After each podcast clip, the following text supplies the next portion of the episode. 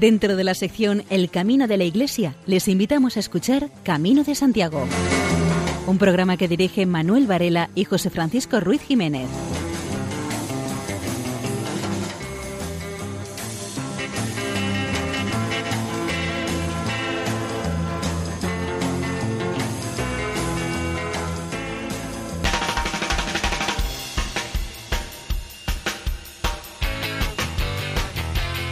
Queridos oyentes, les damos la bienvenida a una nueva edición del programa Camino de Santiago en la sintonía amiga de Radio María.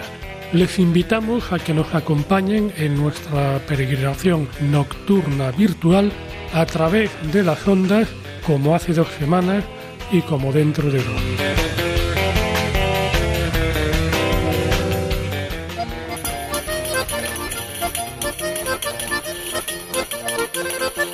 En nuestro programa de hoy les ofreceremos nuestras secciones habituales, noticias jacobeas, buena música.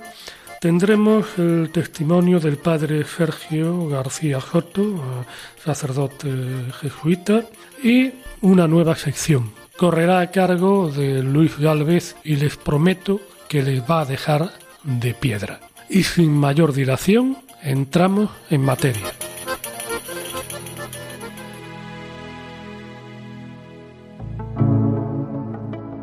Requiem por un sombrero.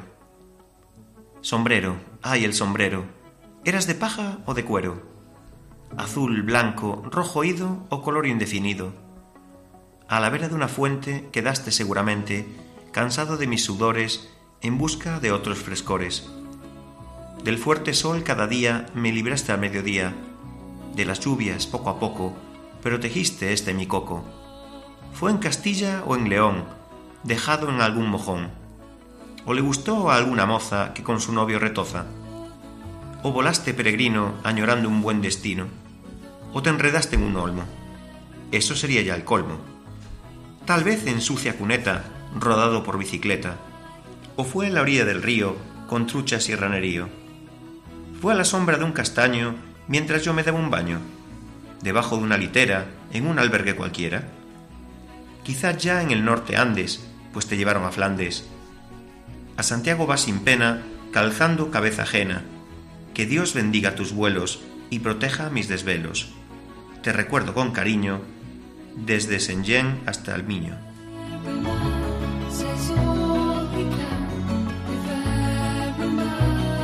El camino es, no lo decimos lo suficiente, alegre. Los peregrinos están contentos, felices de calzar sus botas cada mañana, felices por los paisajes que atraviesan y por los reencuentros, incluso felices por un pequeño bocadillo. El camino es una fuente de sabiduría. El que hace el camino se siente alegre y muchas veces por cosas pequeñas. Es feliz porque sabe que al día siguiente va a conocer nuevos sitios, nuevas costumbres y nuevas gentes que lo hacen ser feliz. Reencontrarse con esos amigos que hemos dejado atrás, el volver a compartir con ellos nuevos kilómetros, recorrer nuevos senderos por paisajes desconocidos que atravesamos compartir esos bocadillos que nos saben a maravilla, el compartir agradables e inolvidables sobremesas que nos hacen amar el camino, comprender las dificultades que nos encontramos todos los días. Saber que por muy mal que lo pasemos ese día, al final vamos a encontrar gentes amables y maravillosas que nos van a hacer que dejemos de pensar en las dificultades de ese día para convertirlo en otro bello día que Dios nos, nos ha ofrecido. El ver esas personas alegres con las sonrisa en los labios, con esas caras maravillosas que nos enseñan, aunque sus pies estén llenos de ampollas, que calzar las botas es un, que calzar las botas es un suplicio para ellos, pero su rostro no lo refleja. Todo lo contrario, es alegría. El camino es, no lo decimos lo suficientemente fuerte, el camino es alegre, esa alegría es compartida por todos y cada uno de nosotros que todos los días pisamos el camino para hacerlo más alegre y mejor. Camino, tierra de todos. Las sombras salen a la luz, la magia brotando del rocío, lágrimas que acarician. Saber que no sabemos nada, piedras que hablan, estar atentos, suspiro y me recojo y me doy cuenta de ello. El camino es de todos, es como la madre tierra, debemos de cuidarlo, amarlo, para que siga siendo este una fuente de sabiduría y de entendimiento entre los hombres, como lo fue hasta la fecha. En el camino las sombras que tienen van saliendo poco a poco a la luz para que todos disfrutemos de él. De esas sombras brota el rocío de las noches, de esas sombras brota el rocío de las noches de verano, que podemos disfrutar de estas al día siguiente, dándoles una figura maravillosa en todo lo que podemos contemplar y que son irrepetibles en sus formas. Los vientos que hacen brotar en nuestros ojos lágrimas de felicidad, de agradecimientos, que van surcando nuestro rostro como ríos que discurren por nuestras caras. Saber que del camino no sabemos nada, que somos una pequeña cosa comparado con la grandeza de este. Piedras que nos hablan enfilando el viento a través de ellas, susurran bellos poemas, nos cuentan leyendas del camino, nos hablan de otros peregrinos que han pasado por allí. Pienso en mí mismo, reflexiono sobre lo que estoy haciendo, pienso en la obra de Dios, que todo lo ha hecho para que podamos disfrutar de todas esas cosas maravillosas que nos ha dado. Me siento pequeño viendo todo esto, este camino que es maravilloso.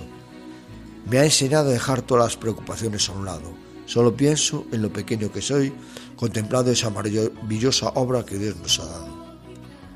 Espero sentir la llamada del camino durante muchos años, para recorrer todos esos caminos de piedra y barro hasta llegar a conseguir los objetivos que me he marcado. Gracias a todos los peregrinos que me han mostrado en esa senda de amistad y de sacrificio que todos los días recorro.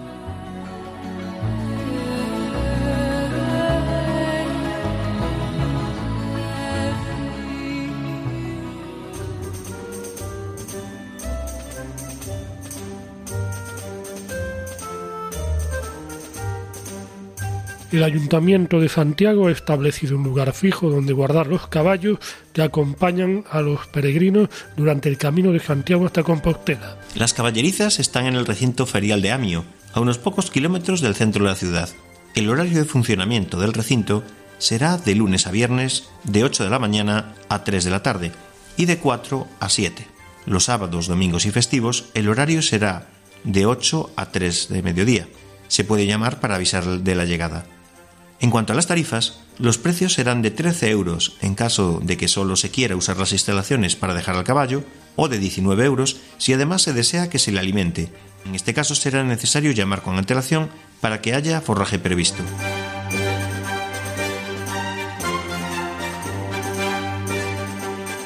Uno de los nuevos albergues del Camino del Norte es Claret Enea, situado en el barrio bilbaíno de San Francisco empezó a recibir peregrinos en 2016.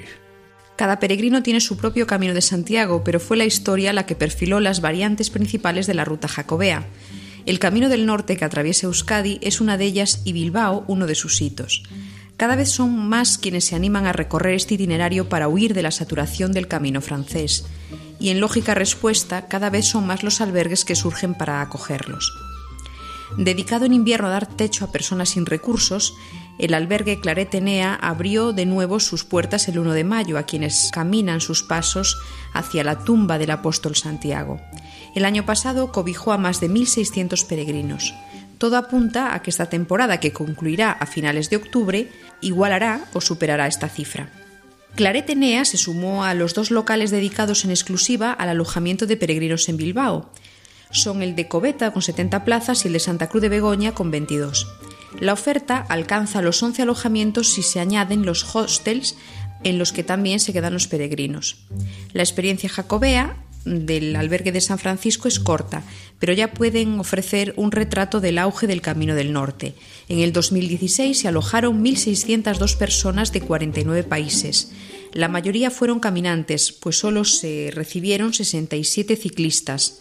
Por países, los más numerosos fueron los españoles, alemanes y franceses, pero también hubo senegaleses, israelitas y un vietnamita. Este año llegaron dos coreanos, pero de Corea del Norte. De Corea del Sur es Yu Hin Choi, un joven de Seúl que estudia música, toca el bajo y su estilo es el jazz. Oyó hablar del camino en Corea y decidió incluirlo como parte de un viaje mucho más amplio, de tres meses por media Europa.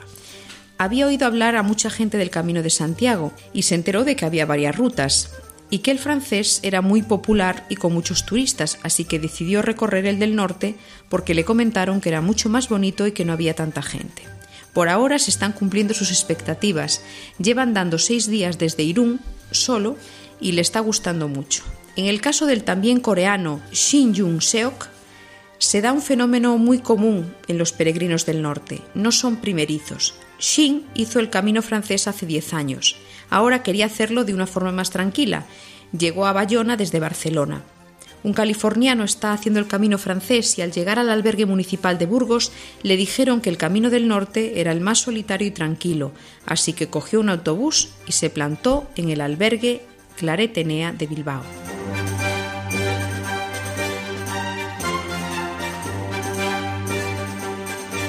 El Ayuntamiento de Berín, en la provincia de Urense, organizó un ciclo de conferencias sobre aspectos inéditos y pintorescos vinculados a la ruta jacobea.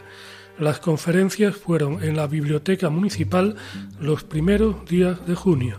El alcalde en funciones, Diego Lourenzo, calificó este ciclo como novedoso y estimulante, intelectualmente por analizar aspectos poco conocidos del hecho jacobeo, con figuras de primerísimo nivel. La primera charla se celebró el día 1. El antropólogo Félix Castro habló sobre la música del camino, los templarios y el santo grial. Fue el título de la charla del 3 de junio. La dio José Luis Corral La Fuente. La escritora vasca Toti Martínez de Lecea habló el 9 de junio sobre el otro camino de Santiago,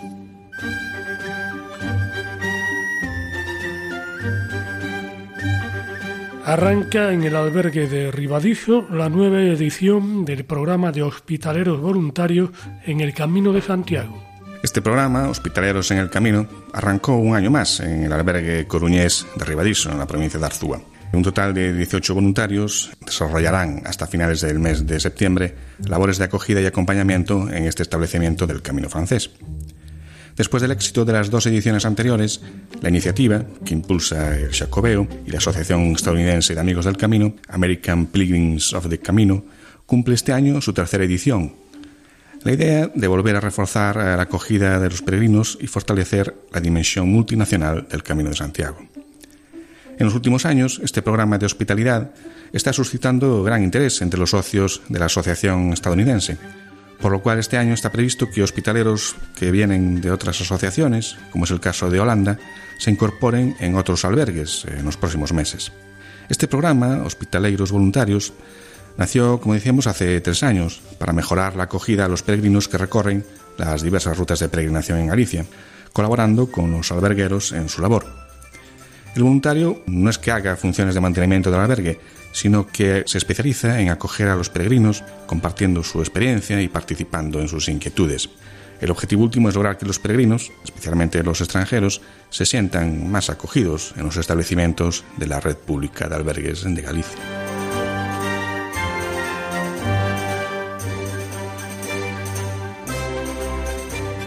Más de 60 actividades en 36 municipios de Cantabria forman el programa cultural del Camino Norte de Santiago. Esta programación es prueba del compromiso de hacer del Camino Norte de Santiago y el Camino Lebaniego un espacio cultural de primer orden, además de valorar el patrimonio a través de iniciativas que ayuden a su defensa y divulgación. Para este fin, se han destinado 150.000 euros. Además, esta edición coincide con la celebración del año jubilar lebaniego, por lo que esta oferta artística se incluye dentro de las distintas actividades que se están llevando a cabo desde el Gobierno de Cantabria para conmemorar este acontecimiento. Las actividades están organizadas, en su mayoría, por creadores de Cantabria.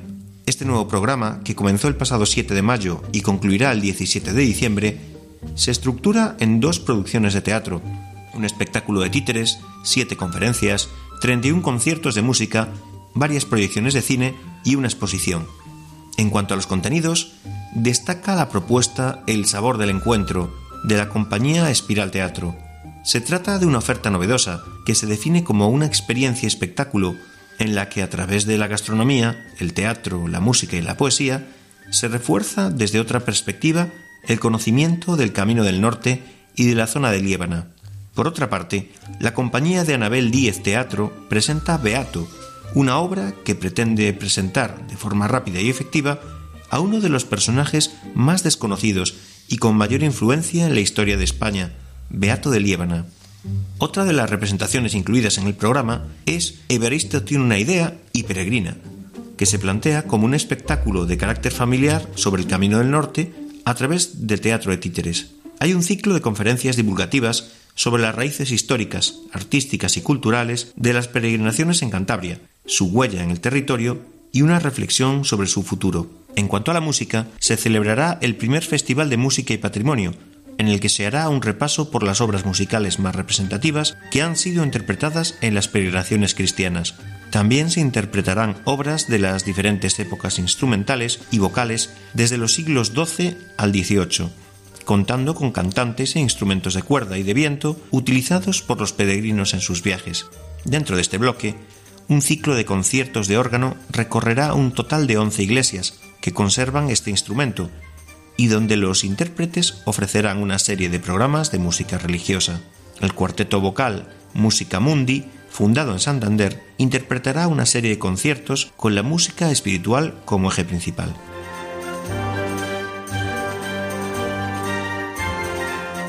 Seguidamente escuchamos Paso Doble de Begoña Riobó.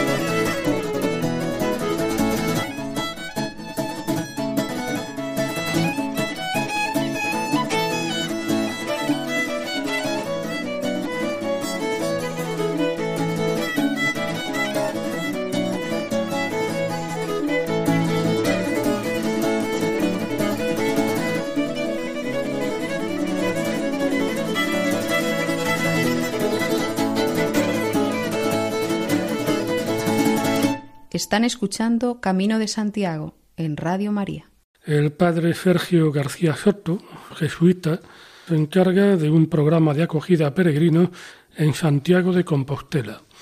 El programa se llama Apertas, que en castellano significa abrazos.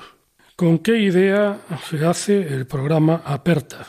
Si algo tenía que ofrecer el voluntario, era este espíritu que hay detrás de lo que significa un abrazo de acogida, que no tiene ni que explicarse la simbología. Se trata de, esto, dentro de lo que sería la acogida cristiana en los caminos y en particular en la presencia en la oficina del peregrino en Santiago, ofrecer con un programa de acogida a peregrinos, no alternativo, sino integrado, una posibilidad de coordinar a una serie de voluntarios, en este caso universitarios y jóvenes adultos.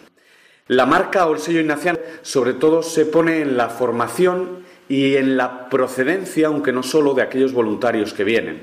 La mayoría pertenecen a grupos vinculados con la Compañía de Jesús, pero no solo. Hemos tenido ya voluntarios que pertenecían a movimientos eh, de los salesianos, de las juventudes marianas vicencianas y de otras congregaciones o incluso movimientos como puedan ser el movimiento neocatecumenal.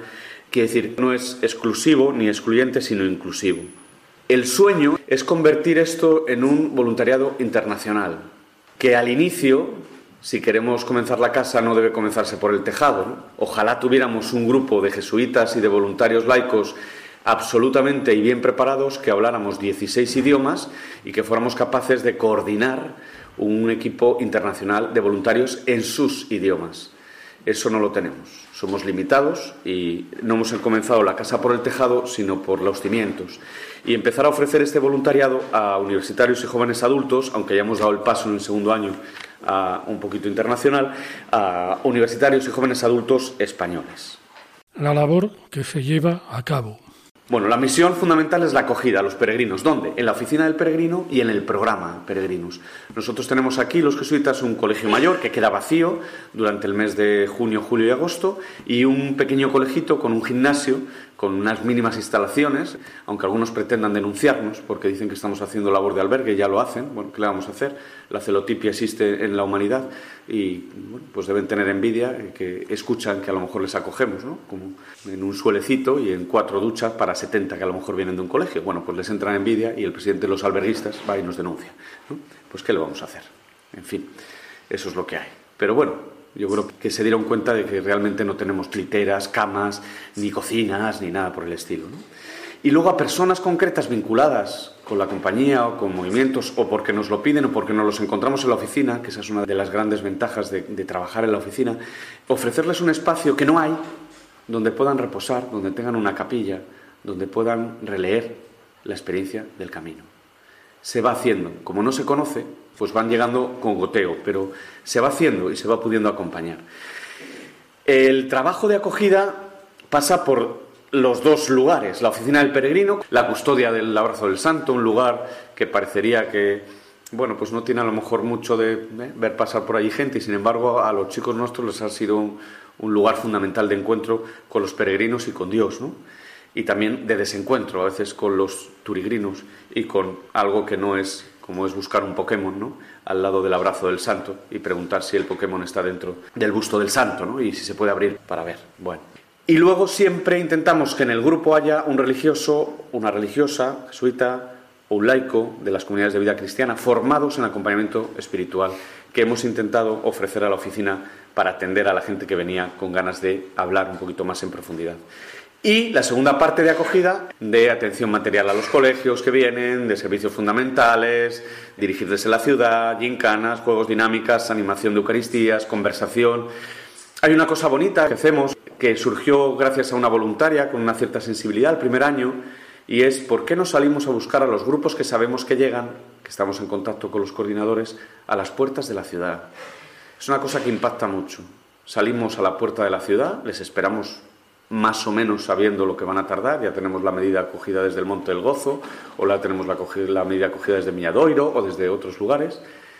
Les recibimos, les damos la bienvenida en nombre del arzobispo, de Santiago, de la catedral, de la oficina del peregrino, nos acompañamos la mayoría de las veces en silencio hasta el obradoiro.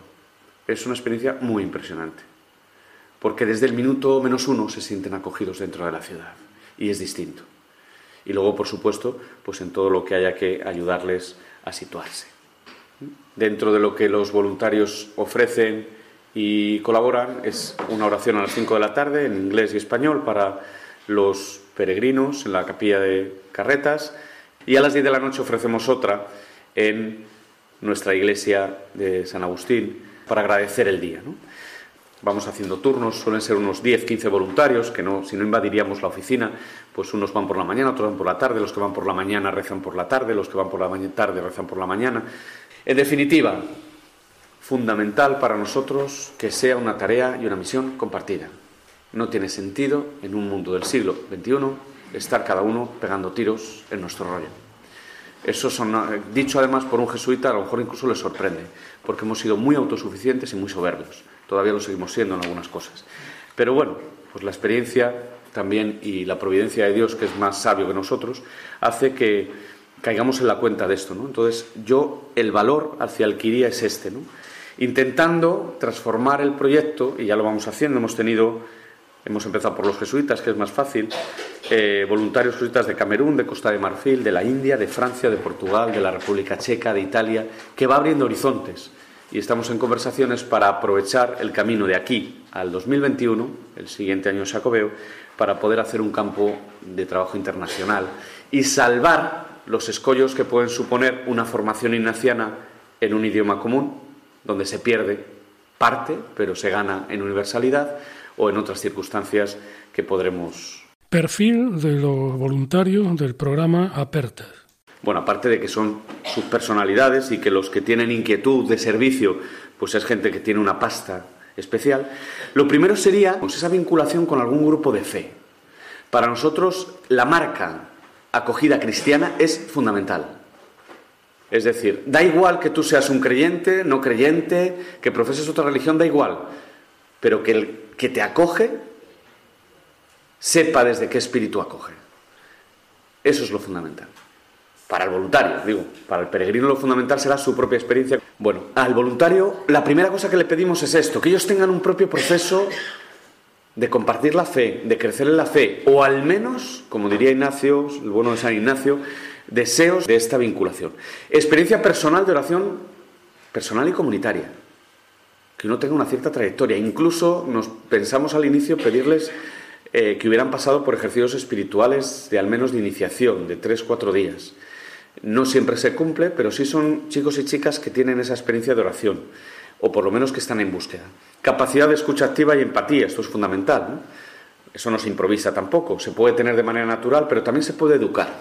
Sensibilidad musical, toquen, canten o no toquen o no canten. A veces nos hemos encontrado pues un coro de gatos aullando, pero sin embargo ese coro de gatos aullando ayuda al peregrino a entrar en oración. Sentido del humor, esto es fundamental. Esto es para, para mí y para los que llevamos el proyecto es fundamental. Que sepamos reírnos, que sepamos divertirnos, desde lo pequeño y desde lo cotidiano. Y apertura a lo imprevisto, porque el peregrino llega cuando llega, no cuando tú quieres que llegue, ni en las condiciones que tú quieres que llegue. Esto también es otro de los aprendizajes, incluido servidor, que soy muy cuadriculado y más de formación casi alemana. ¿Qué ofrece a los voluntarios el programa Peregrinus? Primero, formación.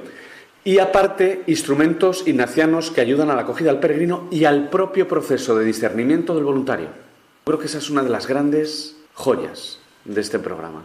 A la par que el voluntario está acogiendo al peregrino, está viviendo un proceso de discernimiento personal. Está haciendo que lo que el peregrino le va transmitiendo o el servicio al peregrino le vaya cuestionando sobre su vida. Está haciendo el camino de otra manera. Y eso es una cosa que a mí me ha impresionado mucho durante los dos años que lleva el, proyecto. Lo particular, ignaciano, que es universal, gracias a Dios, una formación, parecerá obvio, pero no es tan obvio, ¿no? En expresión de los deseos, expresión de los sueños, expresión de la voluntad que uno tiene, de lo que quiere, de lo que es el sueño que está por realizar. Instrumentos de discernimiento, instrumentos para poder elegir en la vida, desde lo pequeño a lo grande, instrumentos para afrontar los retos y las dificultades, suena todo al camino, ¿verdad? Y por supuesto un instrumento fundamental para vivir y acompañar el duelo, que sabemos que viene mucha gente haciendo el camino por otros que han fallecido o intentando integrar en su vida después de una pérdida importante. Y por supuesto, esa máxima de buscar y hallar a Dios en, y la voluntad de Dios en sus vidas.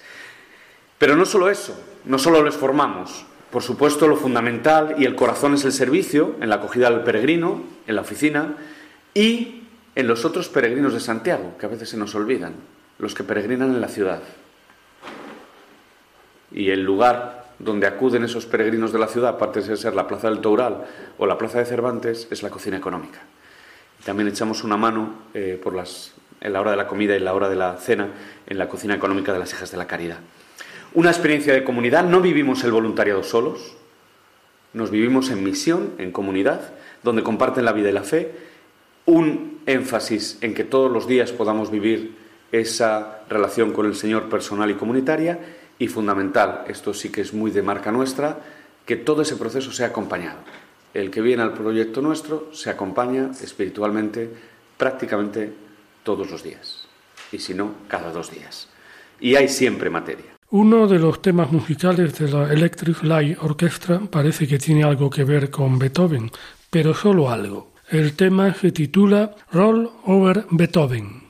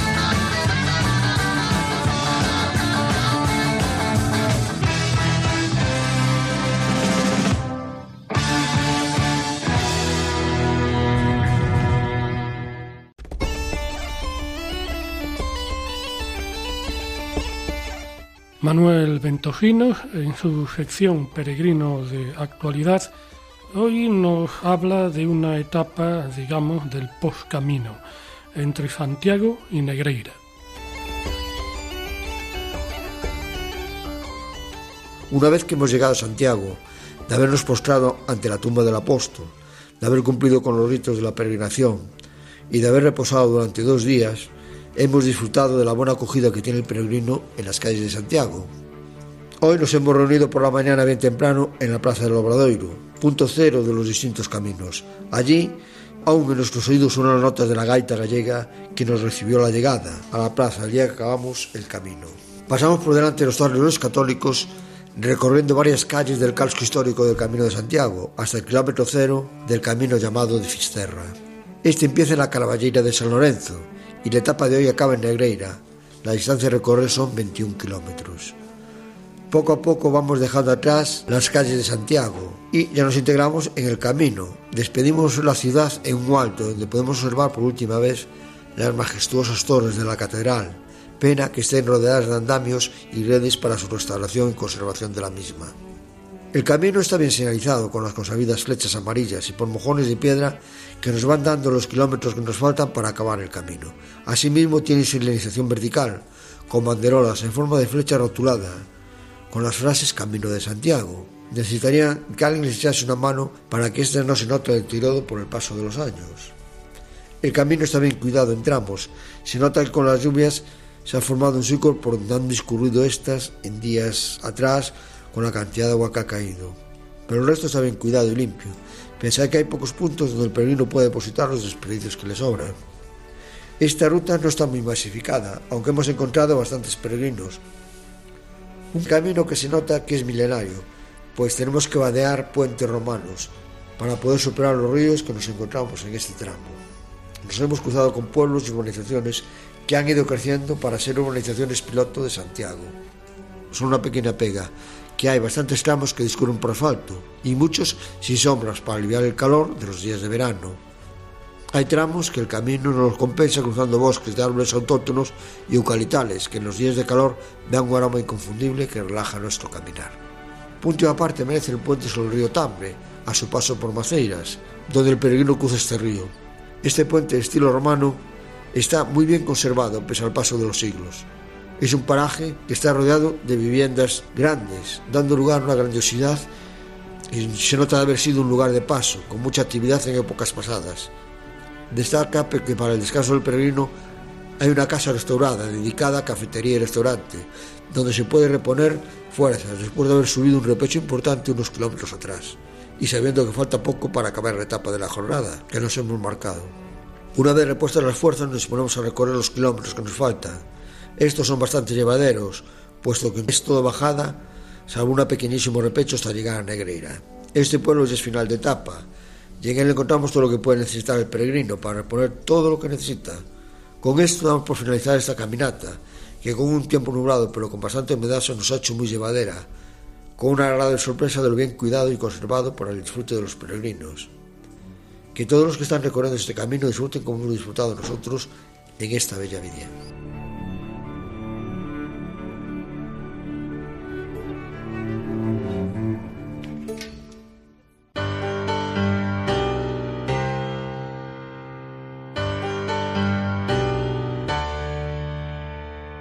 María José López, su sección Valores en el Camino, nos habla de la gratitud.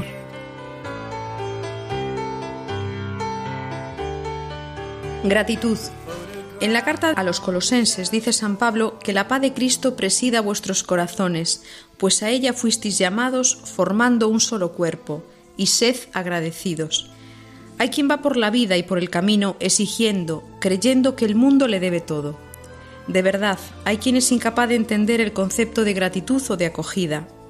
Hay hospitaleros desencantados por todo lo que tuvieron que vivir gente que llega a un albergue exigiendo de malos modos una cama y que no acepta dormir en el suelo o que el agua pueda estar fría, gente que parece tener en los labios la palabra despectiva, el reproche, la protesta. Hay gente que hace pensar que está haciéndole un favor al mundo por peregrinar, incapaces de percibir la parte de gratitud y de hospitalidad de muchos pueblos, habitantes y ayuntamientos, gente que con la excusa de que el camino también deja dinero en los lugares por donde pasa, vive con la lógica del cliente que ha de ser atendido con mimo. Gente que si por casualidad, en lugar de un albergue, tiene que dormir en un pabellón, pone el grito en el cielo. En la vida hay que ser agradecidos, aprender a valorar las cosas que uno tiene y lo que le dan, aprender a vivir un poco menos desde la exigencia de quien se cree con todo el derecho y un poco más desde la satisfacción tranquila de quien valora lo que encuentra, sin exigir a los otros una perfección que luego no nos exigimos a nosotros mismos. Es evidente que fallarán mil cosas, pero es que la experiencia de peregrinar es una experiencia humana. Una cosa es ser crítico, y hay muchas cosas que fallan, claro, y que pueden mejorar siempre, y la capacidad para verlo y decirlo es muy necesaria, pero otra cosa distinta es ser criticón. La gratitud te ayuda a vivir mucho más desde la alegría que desde la amargura, desde la valoración de lo que hay y no desde la nostalgia por lo que falta, desde la humildad y no desde la soberbia.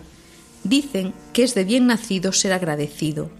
No solo es de bien nacido, sino que además es de bien vivido. Es decir, una vida agradecida es mucho más gozosa que el mal humor constante de quien no hace más que protestar. La última etapa en la ruta es un día para dar gracias por todo lo que se fue encontrando en el camino, por todas las personas que nos hicieron alguna jornada un poco más amable, por quienes se preocupan más de que estuviésemos bien, por quienes encontramos, por los que nos esperan, por tener un techo, comida, ropa, medicinas. El día de la llegada a Santiago es un día para la gratitud por las gentes y por las cosas del camino, y por las gentes y las cosas importantes de nuestra vida cotidiana.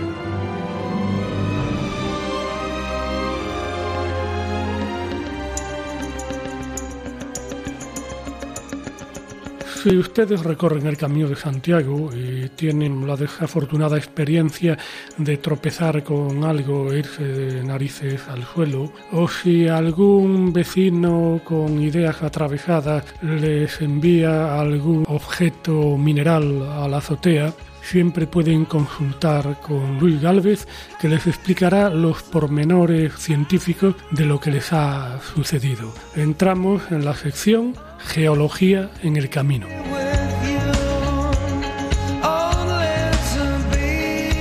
Pues sí, esta noche inauguramos esta nueva sección en la que hablaremos de la geología en el Camino de Santiago, citando palabras de Enrique Álvarez Areces de su libro llamado De Piedra.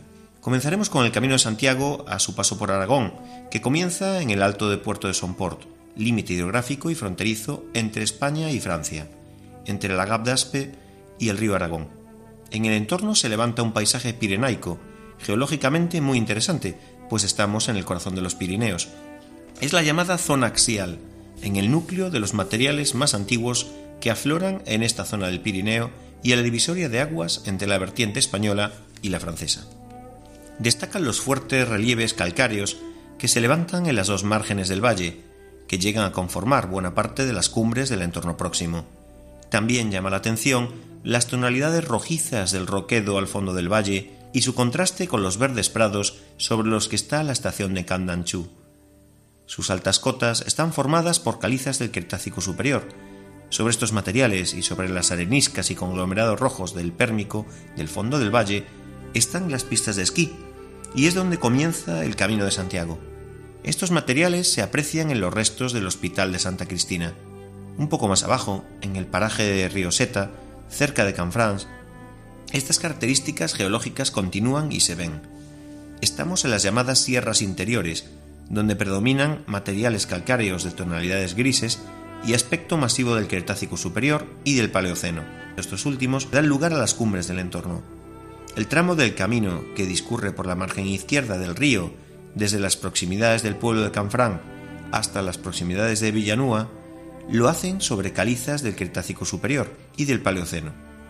En los escarpes de las laderas del valle se pueden reconocer algunas láminas cabalgantes relacionadas con la estructuración de la cadena durante la orogenia alpina en el terciario, divisándose ya desde los llanos de Villanúa al fondo del valle y de forma omnipresente hasta Jaca, los relieves de la Peña Orel.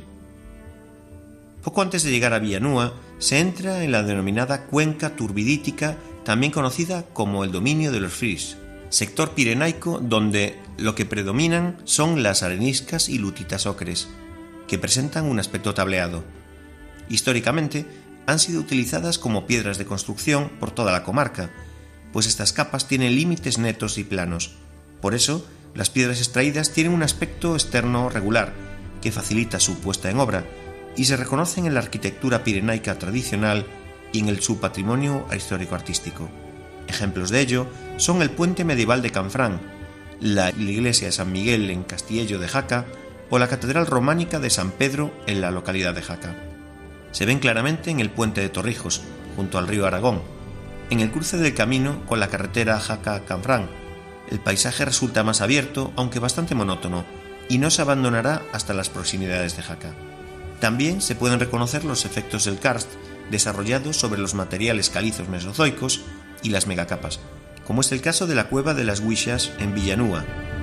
Están ustedes en la sintonía de Radio María.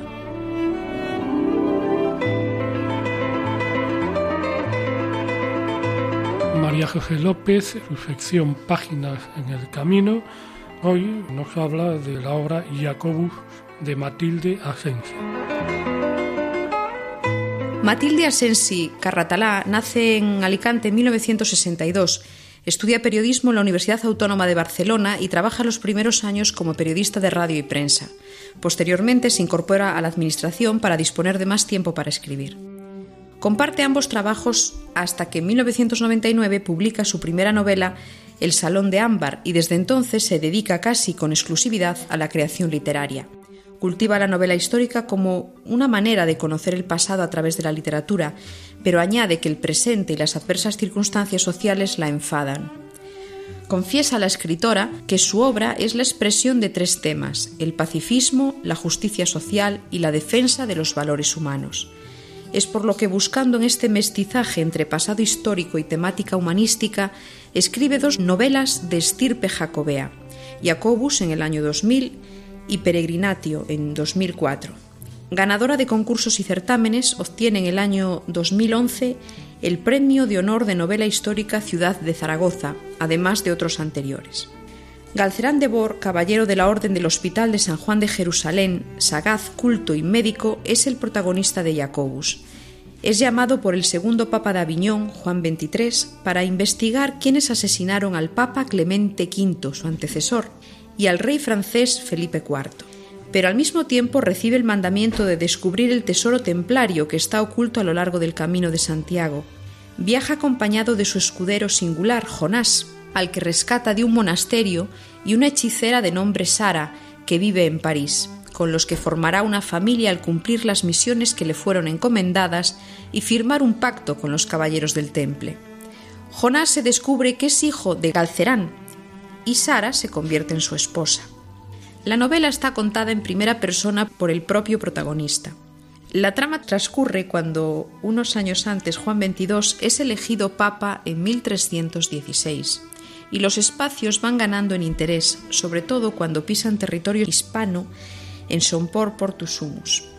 Escribe el narrador para iniciar el camino jacobeo. Intriga, amor, amistad, aventura y desventura constituyen los ingredientes de este relato entretenido y ameno.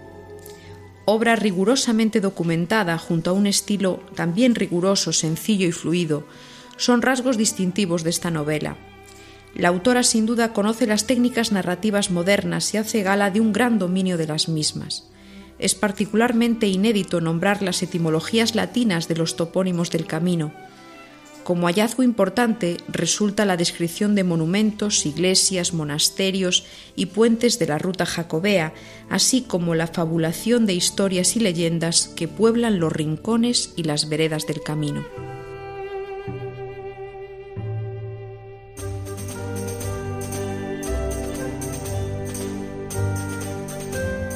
Empezamos un segundo bloque de noticias informando de la última acción del Foro do Camiño Primitivo. Consiste en recoger firmas para instar a la UNESCO a parar las obras del gobierno gallego en la ruta jacobea. El Foro do Camiño Primitivo es una entidad que agrupa unas 30 asociaciones que se dedican a la defensa del patrimonio. Y su último acto ha sido pues, lanzar esta campaña de recogida masiva de firmas para instar a la UNESCO a paralizar las obras que está realizando el gobierno gallego en las rutas jacobeas.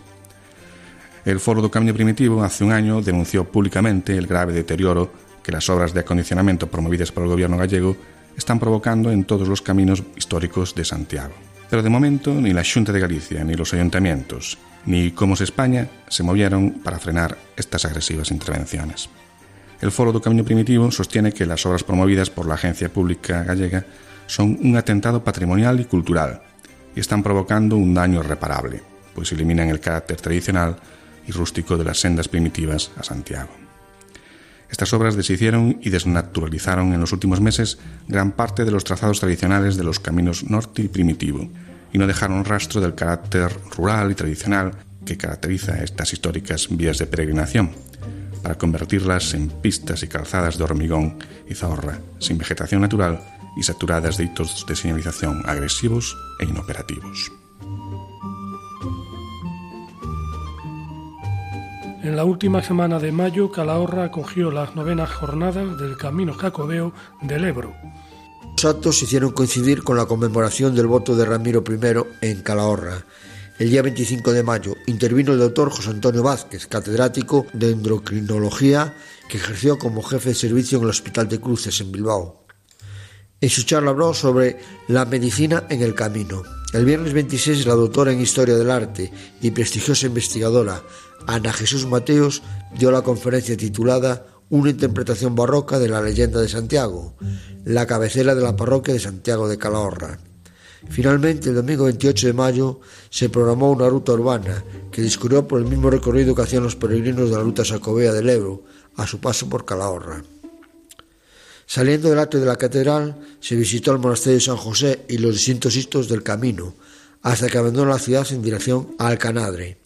Terminada la ruta, los participantes se dirigieron al albergue de peregrinos, donde se sirvió un aperitivo honor al voto de Santiago que el rey Ramiro I instituyó en la Catedral de Calahorra en el año 834, tras la batalla de Clavijo y que fue posteriormente abolida por las Cortes de Cádiz. En otro orden de cosas, las representantes de la Asociación Peregrinos del Seno Santiago de Galicia se han mostrado muy contrariadas por el revés que ha sufrido su proyecto de promoción del Camino Sacobeo del Ebro, que partiendo de Tortosa enlaza con el Camino francés en Logroño. El plan estaba muy avanzado y contaba con el visto bueno del que fuera director general de Cultura hasta 2015, José Luis Pérez Pastor. Sin embargo, las autoridades estiman ahora que el Camino Sacobeo del Ebro presenta puntos peligrosos en su trazado por La Rioja y han echado atrás el proyecto. Para los presidentes de los peregrinos es un argumento que les parece una burla, cuando el camino francés y el camino del norte discurren pegados a carreteras con gran intensidad de tráfico. Por ejemplo, sencillamente la declaración de otros caminos como patrimonio de la humanidad va a concentrar toda la atención en inversiones económicas en perjuicio de la ruta del Ebro. La Guardia Civil de Ourense hace una campaña para proteger a los peregrinos. El subsector de tráfico de la Guardia Civil de Orense prosigue su campaña dirigida a peatones y ciclistas peregrinos del Camino de Santiago para que su tránsito se realice con la máxima seguridad. Los guardias civiles entregan a los peregrinos que lo precisan, sean caminantes o ciclistas, chalecos reflectantes y trípticos con información sobre cómo se debe realizar el tránsito con la mayor seguridad posible. Desde el inicio de esta campaña en abril se les recuerda a los peatones que deben caminar por la izquierda en fila de a uno y emplear prendas de alta visibilidad. Además indican que los ciclistas no pueden hacer uso de auriculares, deben llevar encendido el alumbrado, emplear ropa reflectante, usar el casco de protección y aunque están autorizados a circular de dos en dos, se aconseja que lo hagan en fila de a uno. La Guardia Civil recuerda además que se había marcado el objetivo de evitar que se produjeran más atropellos, por lo que se reitera el llamamiento a los conductores de cualquier tipo de vehículo que circulen por lugares frecuentados por ciclistas o caminantes para que lo hagan con cautela y se conciencien de que estos son el elemento más frágil en caso de un accidente. Queridos amigos, llegamos al final de nuestro programa de hoy. Les emplazamos a continuar en esta emisora con el programa Navarra. Y nosotros nos encontraremos, Dios mediante, dentro de dos semanas, 14 días. Aún no nos hemos repuesto de la fatiga de la última etapa en la que hemos tenido que lidiar con elefantes, leones, cocodrilos e hipopótamos cuyo humor a veces no era el más adecuado. Sin embargo, eso no nos hará desistir de la siguiente etapa. Va a ser corta, entre Nicosia y Filadelfia. Buenas noches y feliz andadura.